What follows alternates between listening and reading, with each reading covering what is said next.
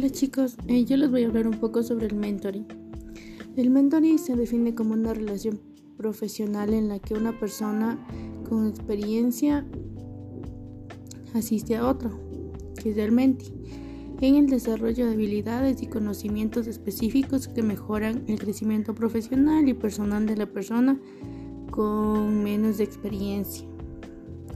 Los, los beneficios del mentoring eh, además de contar con la presencia de una persona dedicada a que logremos el éxito en nuestra vida laboral y personal, comienza un proceso de ayudar a afrontar a la mejor manera posible un proceso de transición profesional y personal.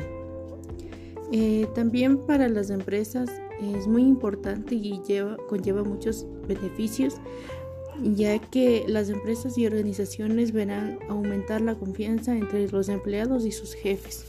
También es habitual notar un aumento del intercambio de experiencias entre sus colaboradores. Eh, se logra también crear una memoria de la organización ya que la cultura organizacional no está en los libros contables, sino en las experiencias que transmite las generaciones anteriores a los nuevos llegados. Una de las características del mentoring son los tres pilares muy importantes, que es el escuchar, el preguntar, el hablar y el opinar. El mentoring también es un proceso donde el mentorizado o el aprendiz no puede ser simplemente un oyente. El mentor debe conducir al mentorizado y no al contrario. La confidencialidad es un proceso de mentoring, debe estar asegurada.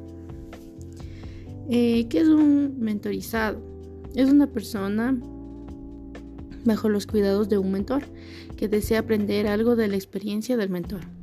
En el pasado era el aprendiz o el alumno. En la actualidad y dentro del ambiente empresarial, el mentorizado es quien pide consejos de asesoramiento a su mentor, siguiendo las recomendaciones que le hace basada en su experiencia laboral y en los objetivos del mentorizado.